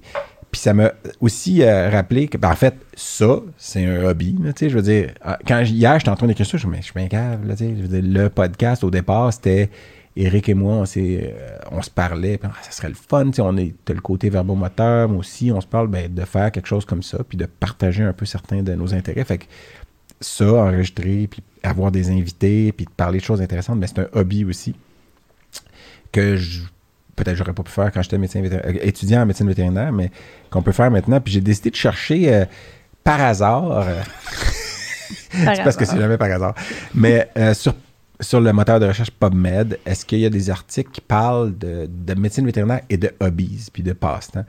Puis euh, j'ai mis hobbies veterinary, veterinary medicine comme terme de recherche. Puis je suis tombé sur un article euh, qui s'appelait Common and Emerging Infectious Diseases of Honeybees. Donc les maladies émergentes et fréquentes des, des abeilles à miel. Puis je me suis dit, bon, l'algorithme s'est Ouais, c'est fourvoyé puis a solidement euh, confondu hobbies et honeybees. comme si l'algorithme fonctionnait au son. Puis là, je me suis dit, ben non, ça se peut pas. Fait que là, je suis allé lire la- le, le résumé. Puis finalement, euh, c'est parce que dans l'article, euh, donc c'est quoi le nom latin de l'abeille euh, Apis mellifica. What? Ça? Mellifera. Mellif- Mellifera. Elle, elle l'a dit que tu l'as dit comme il faut. Je hein. pense que je Apis mellifera. C'est donc, elle fait apis, du miel. Mais c'est plus, ça vomit du Oui, miel. là? ouais, elle- ouais, c'est sa salive, en fait. hein. Mais donc, mais dans le résumé de l'article, on mentionnait que les apiculteurs qui soient du secteur commercial ou le fassent comme hobby ont besoin de prescription d'un médecin vétérinaire pour l'administration d'antibiotiques. Puis en fait, c'est intéressant parce qu'il y avait à leur colonie d'abeilles, donc parce qu'il y avait jadis des antibiotiques qui étaient euh, en vente libre, euh, dont l'oxytétracycline, la lincomycine, la tylosine, c'est ceux qui mentionnaient, et qui maintenant ont besoin d'une prescription. Donc ça prend un vétérinaire, un médecin vétérinaire pour prescrire ces antibiotiques-là. Et tout de suite, on pense à qui? On pense à, on- et on le salue, on pense à Dr. Scott McFarnon, qui est un de nos auditeurs assidus du Nouveau-Brunswick. Euh, donc, euh, Et qui est un passionné d'abeilles. qui est, et qui traite les abeilles. C'est un, donc, c'est Ouais. un vétérinaire qui fait aussi euh, de, la, de la- de la médecine vétérinaire euh, d'abeilles. Donc, puis qui est apiculteur probablement à ses ans. Oui, oui, aussi, oui, oui. J'ai jamais goûté à son miel. mais ça Il est très bon, j'en- je- toujours bizarre. Je vais t'en offrir, j'en ai, j'en ai à la maison. Ah oui? Ouais. Ben là, Ça me fait penser. Des- je définitivement Lionel, euh, comme on dit. Puis la conclusion de ce résumé, c'était qu'il y a plusieurs autres aspects de l'apiculture qui font que les médecins vétérinaires devraient avoir un lien client vétérinaire fort entre jouer un rôle intégral auprès, euh, en fait, jouer un rôle intégral auprès des apiculteurs. Puis on en profite pour saluer. Bon, Scott, ça, je l'ai écrit. Et aussi Jacques Dupuis, qui est chirurgien, qui a qui s'était parti à un moment donné une ruche, puis que tabarnouche, sa ruche a grossi, puis il s'est mis à produire plus de miel que ça. Ils sont efficaces, les abeilles. Puis j'ai continué à chercher, j'ai trouvé un autre article qui était un court article d'une page, un genre de lettre à l'éditeur dans Vet Record, une revue britannique du 8 février 2020, donc juste avant que le ciel nous tombe sur la tête, et qui s'intitulait Making Time for Hobbies, donc dans Veterinary Record. Et puis là, c'était intéressant, puis l'autrice, dont j'ai même pas écrit le nom comme un beau sale, un beau sale, euh, séparait son texte en quatre points. Puis elle, elle disait planifiez vos hobbies. Fait qu'il faut qu'ils soient planifiés, qu'ils soient je sais que je veux le faire. Puis euh, elle disait Planet, c'était le numéro un. Parce que quand c'est planifié puis c'est à l'horaire, on a plus de chances de le faire. Euh, puis si on a payé, par exemple, un gym, un cours de tournage sur bois, euh, on a un incitatif de plus à le faire parce qu'on dit, ben là, j'ai payé, fait que j'ai pas le choix d'y aller. Bon, je sais qu'il y a des gens, des fois, qui payent, ils ont le petit sac avec le logo du gym, puis ils vont pas une maudite fois. Mais en réalité, elle disait que bon, c'était des choses qui peuvent aider. Le deuxième, c'était parlez-en. Fait que tu arrives à la job, tu dis, oh, aujourd'hui, je vais aller courir, je vais aller courir. Quand tu l'as dit à huit personnes, tu as l'air à cave si tu vas pas courir. Fait que tu plus le choix d'aller courir. Euh, donc, c'était un exemple qu'elle donnait. Si vous en avez parlé à plusieurs amis, il y a plus de chances que ça se fasse. Euh, je vais t'apporter un gâteau. Hey, je suis bon d'un gâteau. Hey, je suis bon d'un gâteau. Maintenant, il faut que tu m'apportes un gâteau. Fait que fais ton gâteau. Euh, ou faire un chandail. Je vais te tricoter quelque chose. Euh, donc, tu n'as plus le choix. Le, quatrième, c'était rendez ça plus facile de le faire que de ne pas le faire. Ça veut dire quoi? Ben, tu joues de la guitare, ben mets ta guitare à un endroit où elle devient visible, ta voix à jours. Il faut que je joue de la guitare, puis pas caché dans le sous-sol comme mes basses électriques font en ce moment en train de dormir dans leur case. C'est une mauvaise idée. Ou elle parlait de guitare ukulélé à portée de vue, vos vêtements de gym dans le sac sur le bord de la porte pour que tu y ailles puis tu le fasses. Donc, il faut, faut faire le dernier geste. Puis le quatrième point, c'était de pas faire les hobbies quand ça te tentait vraiment pas. C'est-à-dire qu'il faut pas que ça devienne une tâche non plus, que tu aimes plus. Imposé. Donc, sachez quand c'est le temps aussi de s'écraser devant la télé, puis juste dire, ben là, ce soir, pff, je, je regarde euh, une, une série ou quelque chose. Euh, Donc, euh, ça, c'était dans Vet Record 2020. Mais c'est très intéressant parce que. Oui. Non, mais parce que ça faisait. Quand tu as dit ça dans ta présentation, moi, je trouve que ça résonnait parce que la santé mentale, c'est un, un enjeu pour les vétérinaires, même une fois qu'ils travaillent. Puis, euh, euh, moi, ma blonde, elle est généraliste. Puis, tu sais, des fois, je, je la regarde, puis je me. Elle, elle s'investit tellement dans son travail qu'elle oublie le reste. Puis, ce, ce conseil-là que tu as donné, en fait, il est bon pour toute la carrière Ouais. de vétérinaire. Pas juste durant les études, mais Puis, après. puis de aussi. se le faire dire comme étudiant en première année, je me suis dit, mon Dieu, c'est tellement important. Mais C'est tellement que, quelque ça, chose qui est négligé. que ce soit difficile de trouver des articles qui en parlent, c'est un Mm. bon exemple, parce qu'on parle, il y a beaucoup d'articles sur la santé mentale, puis dans ces articles-là, des fois, il est écrit c'est important de- d'avoir des hobbies, tout ça, mais il n'y en a pas tant que ça. Je trouve qu'avoir avoir un salaire, avoir de l'argent, c'est un premier luxe, mais avoir du temps, c'est un deuxième luxe qui est tout aussi important. Absolument. C'était c'est tellement, tellement bien dit. Puis il y a une autre affaire que tu as dit, moi, qui m'a. Je te vois avec ton livre, mais Ouais, juste. c'est pas grave, c'est un détail. Tu as dit entretenez vos amitiés. Puis, on- nous, on, on s'est connus en médecine vétérinaire, puis tout ça. C'est vrai que c'est- très important. Puis, quand on finit, c'est très intense, la médecine vétérinaire. Nous, c'était 4 ans, 5 ans, mais peu importe, c'est très, très intense. Tu rencontres des nouvelles personnes, tu vis avec. Tu es à Saint-Hyacinthe dans une communauté Ah, puis d'esprit. on est lourd là, avec nos amis qui sont non vétérinaires. Là, tu sais, quand- Oui, Surtout en début de carrière, on se met à parler juste de ça. Mhm. même en milieu de Ouais. carrière, je dirais que. Qui est en milieu? Là? Ben, je te regarde, mais c'est c'est un hasard. Ouais. Mais en tout cas, après ça, on s'est éparpillé sur le territoire. Puis, puis donc, pendant les, les années d'études, puis après de- d'entretenir nos amitiés, je pense que c'est un conseil vraiment important aussi. Moi, ça m'a interpellé aussi quand tu as dit ça. Puis, euh, je trouve qu'en 2021-2022, j'ai plus trop d'excuses, dans le sens que les réseaux sociaux, c'est c'est très facile de, de rester en contact avec mes amis, puis de se voir une fois de temps en temps, euh, la COVID permettant. C'est ce que, c'est ce que je fais d'ailleurs, les, les, les- très bonnes amitiés, euh, on est toujours en contact. Puis même, encore, ça, ça m'aide si, si j'ai- des moments heureux, je les partage, des moments difficiles, je les partage. Donc, c'est- je, suis très heureuse d'avoir entretenu ces amitiés-là. là. Ben, c'est essentiel. Il- Là, tu m'as vu sortir un livre, mais c'est parce que j'ai aussi trouvé un autre article, puis j'en parlerai pas en long, en large, mais dans une Juste en de médecine, de médecine humaine en 2011, qui était, le titre était Vocation, ben là, je traduis euh, librement, mais il disait Vocation et euh, loisirs, deux points, les activités de détente corrèlent avec l'engagement professionnel. Euh, c'était une étude euh, transversale, cross-sectional, des, des médecins au Royaume-Uni. Donc, euh, puis c'était c'était intéressant parce que euh, il, là, il, il- il voulait, il- euh, bon, il, citait Dr. William Osler, qui est le père de la médecine moderne, euh, qui, est, né en Ontario, mort au Royaume-Uni, puis qui avait enseigné à McGill, puis il y a une rue à Montréal qui porte le nom d'Osler, pas loin de l'Université McGill. Euh, un, puis lui, c'est un médecin humain qui avait comme favorisé le One Health, une médecine. Puis d'ailleurs, il était devenu, donc on l'appelait le père de la médecine humaine, puis qui avait, il avait même été président de la Montreal Veterinary Medical Association en 1879. Puis avec, ce qui avait mené au fait que la Montreal Veterinary College, qui n'existe plus, était devenue une faculté de, de McGill, puis même c'était appelé Faculty of Comparative Medicine au lieu de Faculty euh, of Veterinary Medicine. Ça s'appelait la faculté de la médecine comparée, avant de fermer faute de fonds en 1903. Puis ça, on en parle de, de ça, puis de William Osler dans le livre euh, qu'on a déjà parlé euh, avec évidemment Michel, Michel. Pepin euh, dans, un de nos dans un de nos épisodes précédents. Donc, euh, ce livre-là, je sais- il est difficile à trouver, mais il se trouve encore parce qu'Éric en a trouvé une copie récemment dédicacée d'ailleurs à quelqu'un qu'on invitera éventuellement. Donc, il, a, il a trouvé une copie dédicacée à quelqu'un Qui est connu aussi. qui est connu, qu'on veut inviter. Ça veut dire que cette personne connue-là s'est débarrassée de sa copie. Mais j'ai j'ai moi-même une copie dédicacée. Euh, quand, Mais- quand, je suis entrée en première année, Michel lu. Pépin, docteur Pépin était là, il avait sa Il pile. donne un- il donne avec un sa cours, hein, semaine- années? il- euh, ben, moi, je n'ai pas eu de cours. Ah, euh, il donnait un cours, ou en tout cas une section, de, ben, il était là avec ce. Donc, tu l'as lu? Euh, Honteusement, Couvert à non. couvert. Honteusement, Mais non. vaut- Mais j'ai c'est mais sur- c'est pas- j'ai j'ai une pile de livres euh, sur ma bibliothèque que je, je- je souhaite lire. C'est c'est sur la pile. Mais ma, ma mère l'a lu au complet, mais moi, je ne l'ai Ah pas ouais, lu. mais ça vaut la peine de le lire. Euh, Ben, je dis ça à tous les vétérinaires, à tous les gens, même euh, qui, qui sont pas vétérinaires, qui veulent lire l'histoire. Ne serait-ce que le histoires. Puis dans, dans ce, donc il parle de William Osler, l'école euh, vétérinaire, je veux dire. Puis il y a une page, pardon, qui, qui s'appelle ici, euh, il parlait des loisirs. Puis euh, la profession de vétérinaire n'est vieille que d'un quart de siècle, blablabla. Puis là, ils disent très rares sont ceux qui peuvent se permettre de prendre des vacances ou s'accorder certains loisirs. Là, on parle au début du 20e siècle. Euh, puis là, il disait euh, des. Il expliquait que, pendant les vacances, aussi de réduire les tensions causées par leur métier, est-il préférable de développer un bon sens de l'humour et une philosophie de la vie basée sur la bonne humeur et le goût de vivre? Mais c'est assez simpliste. Puis, tu as vu, Eric, que j'ai sorti d'ailleurs un autre petit cadeau que j'ai pour toi parce que c'est un petit cadeau que je t'offre. C'est un livre qui s'appelle Dialogue. Parce que tu as mentionné que t'as- tout à l'heure ta conjointe qui Oui. est une généraliste. J'ai trouvé un livre qui s'appelle Dialogue entre un généraliste et un radiologue. et tu remarques qu'il est écrit radiologue. Oui. Ben, on va en parce que, reparler ouais, éventuellement. log et logiste, de- je français, sais, je anglais. sais. Ben, Ouais. pas juste français anglais. Il y a autre chose à ça, d'ailleurs. J'ai cherché un peu là-dessus. Mais ça, c'est un petit cadeau que j'ai pour toi. C'est un livre, c'est plus de la médecine humaine. Puis je l'ai, je l'ai euh, entrefeuilleté, mais j'ai acheté ça. c'est- ça date des années 70 ou 80. Puis je suis sûr que ça va faire partie de ta collection. C'est clair. je-.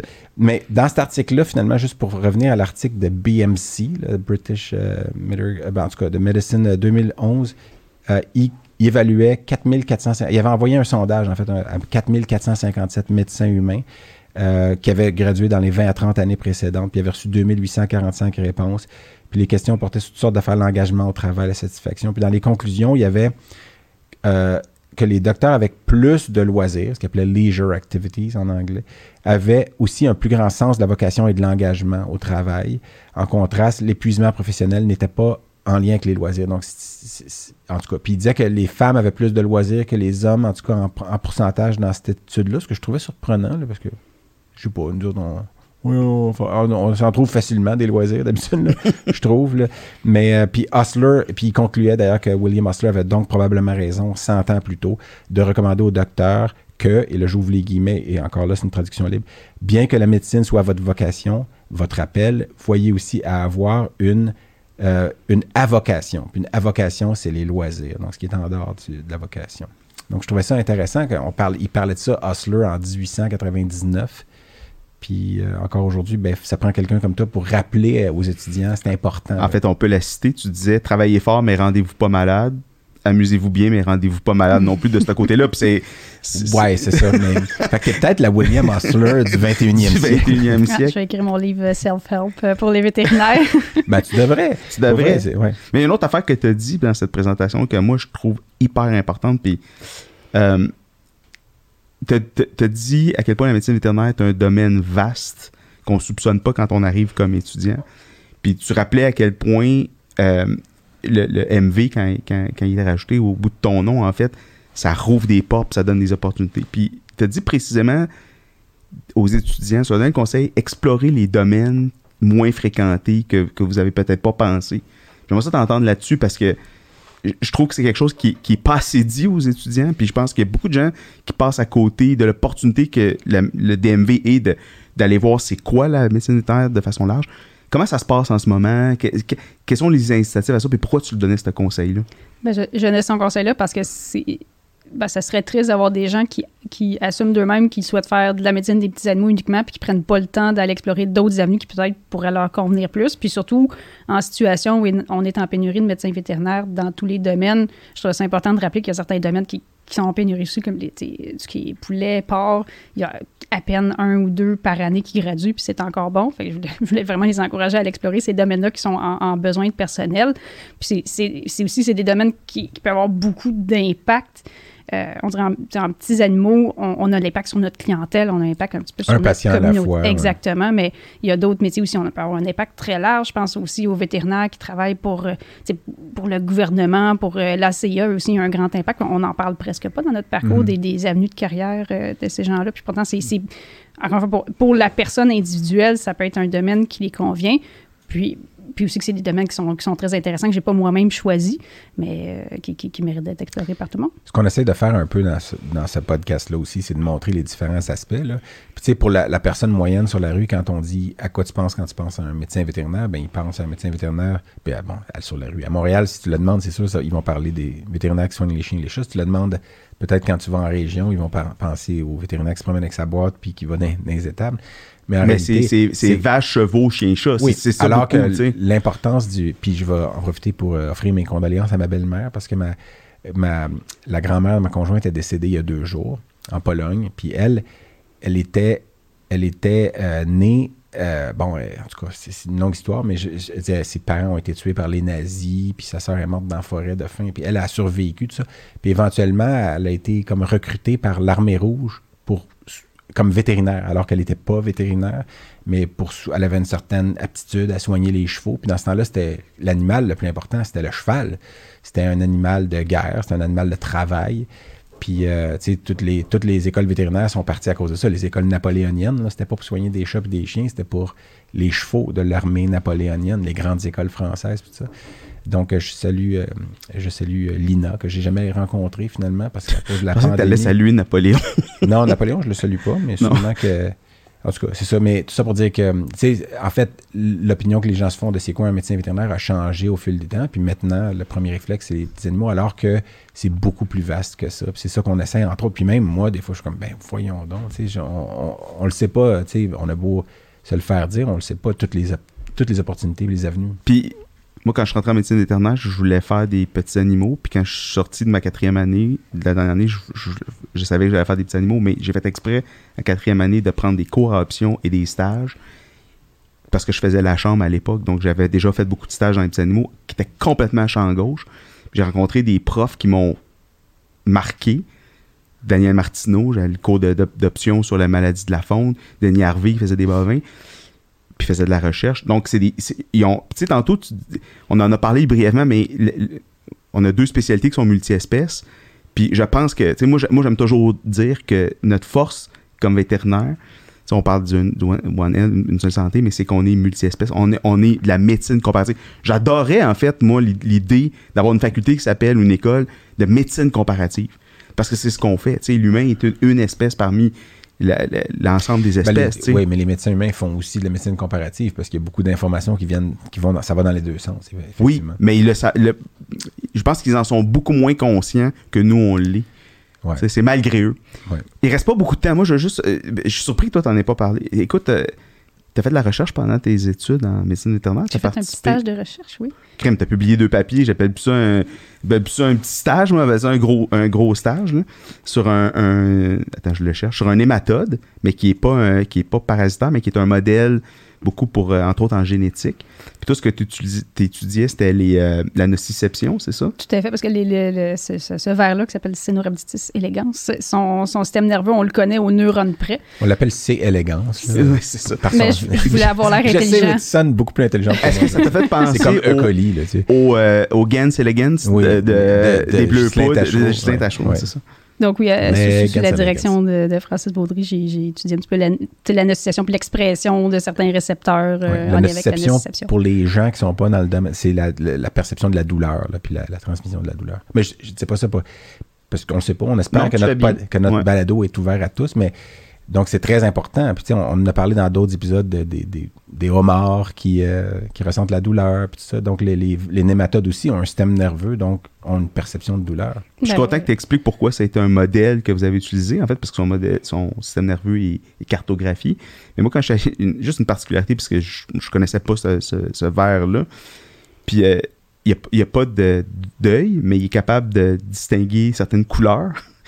Euh, dans son environnement. Puis c'est ça qui lui permet d'éviter des, ils disent des zones riches en bactéries toxiques. J'étais comme, c'est capoté pareil. il est capable de distinguer les couleurs en n'ayant pas nécessairement un organe qui lui permet, qui est, un, qui, en tout cas, qui est l'organe que nous, on, on s'imagine quand il faut percevoir les Mhm. couleurs. C'est assez fascinant la variété. euh. Ouais, je vais faire un parallèle avec l'écolocation, ça n'a aucun rapport, mais les, les, les gens Ah, que non-voyants puis les aveugles, ben, ils peuvent te dire il y a quelque chose. Des qui- couleurs? Non, non, non, pas les couleurs, mais les formes, en tout cas, ils peuvent savoir qu'il y a quelque chose juste avec l'écho, justement. Eux autres, ils tu devrais être jaloux de ça, là, toi qui fais de l'échographie à tous Je suis très jaloux. Mais, euh, mais c'est impressionnant, un, un aveugle qui décrit ce qu'il y a autour parce qu'il entend, il fait de l'écolocation quasiment, puis ils peuvent, il y en a qui vont faire des, des, des petits tics, des, bruits pour justement entendre l'écho vient d'où, puis qu'est-ce qu'il y a à quel endroit, puis ils ont une idée de la, la pièce à l'air de quoi. Là. Je trouve ça... Puis qu'est-ce que t'en as tiré, cette expérience-là, de faire un projet de, re- de recherche comme ça pendant ton. Qu'est-ce que j'en ai tiré? Ouais. Ben, je, je voulais absolument explorer l'option recherche parce que mes deux parents ont des PhD, donc je voulais voir si c'est quelque chose qui, qui me convenait. Donc, Des PhD en quoi, par curiosité? Les deux en physique. OK. Et dans physique. Ah, c'était fucké. Puis, euh, Tes parents, c'était fucké. Ah. Physique de quelle branche de la physique? Euh, Quantique, là. Pas, pas quantique. Mon père enseigne la physique quantique à l'Université de Montréal, mais c'est pas son domaine C'est d'études. son hobby. Justement, c'est ça qu'elle veut dire, ta hobby. Là, là je viens de comprendre. Mais euh, c'est- c'est euh, matière condensée d'un côté, puis physique des plasmas de l'autre côté. Intéressant. OK. Puis toi, t'avais pas de... Ben, J'aime les mathématiques. J'ai aimé mes cours de physique au cégep, mais comme j'avais décidé que je voulais être vétérinaire, je fais non. Mais mon, deux- mon deuxième choix, c'était les, les mathématiques et les non, mais statistiques. ça prend du monde comme tes parents, même. Pour comprendre le non, mais monde. moi, je, moi je, je- les- la, la physique euh, puis les mathématiques, je j'aimais pas ça. C'était c'est un peu... Puis c'était de la paresse intellectuelle parce que comme j'aimais pas ça, je me forçais pas. Puis c'est ça qui fait que je suis pas rentré tout de suite en médecine vétérinaire. Mais finalement, c'est ça qui fait que j'ai j'ai connu les gens de ma promotion puis que je te connais. Fait que, Mais tu vois, tout Mais moi, je suis devenu radiologiste par mon amour des atomes puis de, de- de la physique quantique. Mais, Oui. mais euh, pourquoi pas d'internat? Je suis curieux. Qu'est-ce qui t'étais tanné? Euh, c'est un choix très délibéré, dans le sens je voyais très bien comment les internes travaillent très fort, c'est très demandant pour, ben, pour un salaire de misère. Donc, je me disais, tant qu'à qu'à travailler, souffrir, ou bien d'être bien accompagné, d'aller dans une clinique avec laquelle je suis familière, je sais que je vais être accompagné, que je vais être bien entouré. Je pense pas que c'est nécessaire de, de m'imposer à moi-même cette année qui est, qui est très exigeante, puis je, tu me restes pas mes collègues qui le font, mais Ouais. c'était pas pour moi. Puis je me, je me sentais relativement à l'aise de, de- de me Mm. lancer dans le bain. là. Mais t'as pas tort. Il y a des avantages des inconvénients à chaque euh, choix qu'on fait. Puis, parce qu'il y a un article qui vient juste de sortir en janvier 2022 dans le, le JAVMA, le Journal of the American Veterinary Medical Association, pour ceux qui sont pas des. Mais donc, c'est une revue, la revue que tous les médecins vétérinaires américains reçoivent, puis qu'on peut recevoir aussi si on est abonné. Puis cette étude-là évaluait le salaire des internes, des résidents dans les dans les écoles et euh, centres euh, privés, même aux États-Unis, puis démontrait que c'était en- c'était bien en dessous du, euh, du seuil de la pauvreté, finalement, dans bien des cas.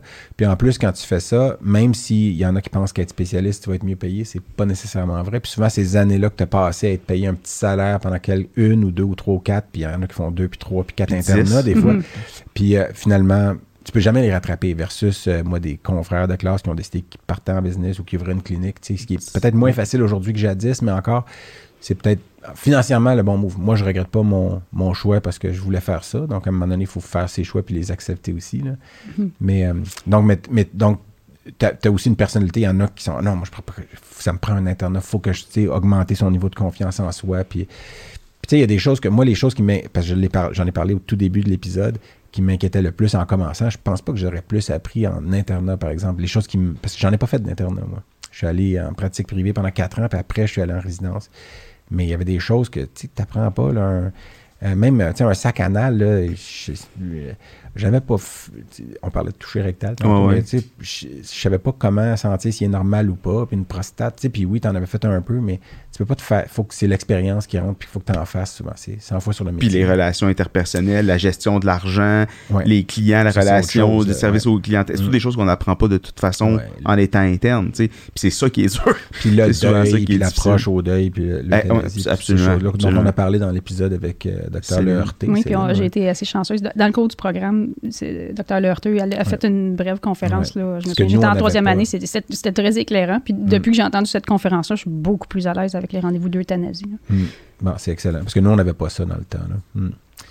Hey, c'est plate. J'avais tellement quelque chose. Ben, moi aussi, regarde, j'ai tout ça ici, Non, non, mais, c'est il va y avoir fun. d'autres épisodes. Moi, je, vais, je vais prendre ça puis je vais Ouais, le copier copier- c'est copier-coller, c'est ça. J'avais en plus ça. un petit quiz là, pour eux. Mais euh, Un petit quiz. euh, pas un quiz, mais j'avais une question pour vous autres que je, ça, je voulais. Ok, que je vais, vous le faire. Ça va prendre deux minutes. Savez-vous où se, se trouvent les wallabies?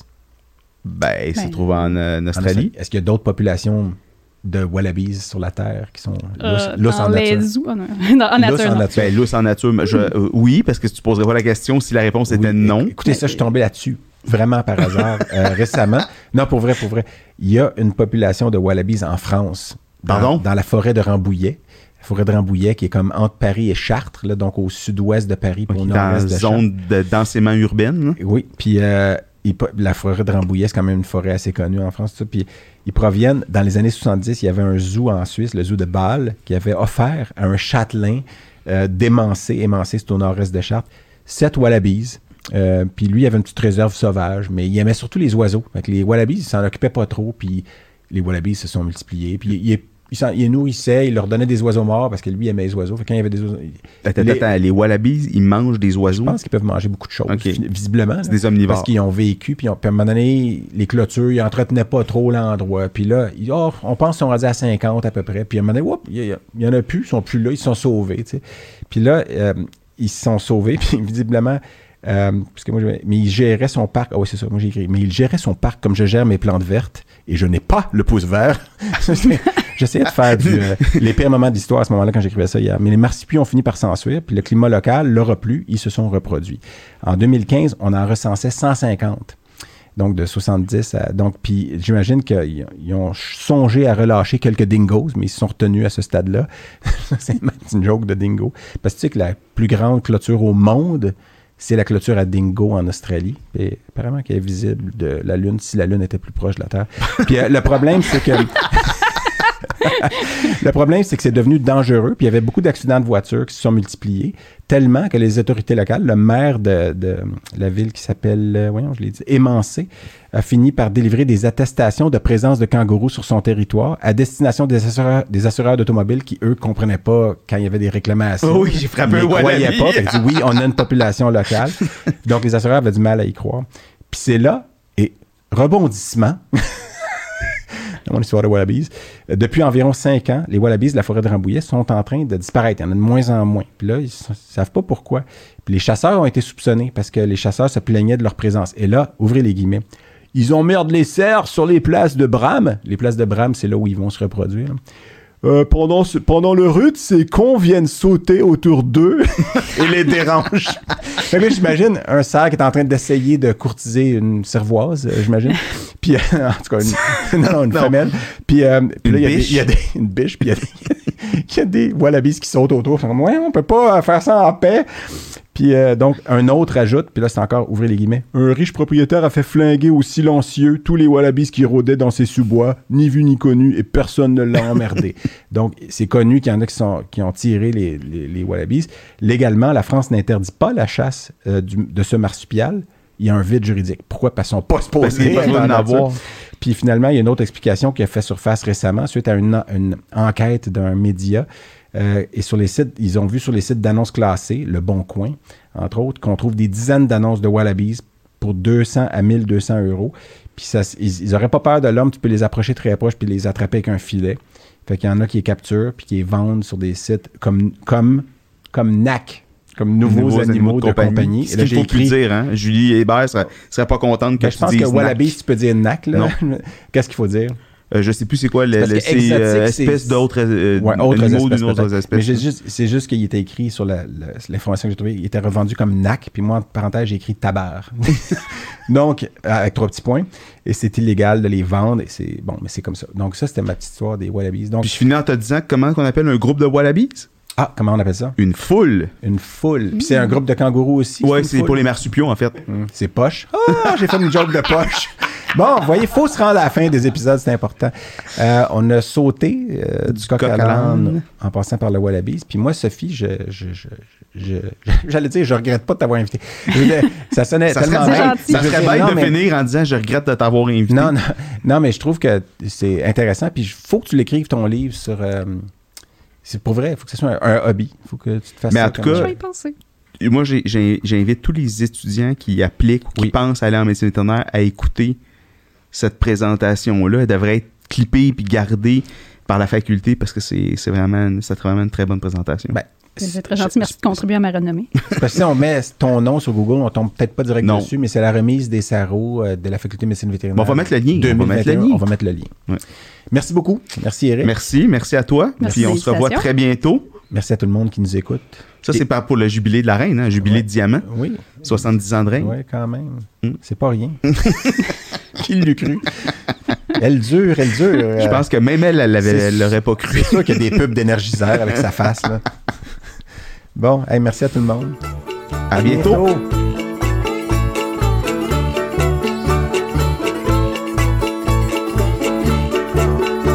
Bien, voilà qui conclut cet épisode. On espère que vous avez apprécié ça autant que nous, on a eu de plaisir à le faire. Eric, Et si vous avez aimé ce que vous avez entendu, abonnez-vous sur toutes les bonnes plateformes de podcasting et sur nos médias sociaux.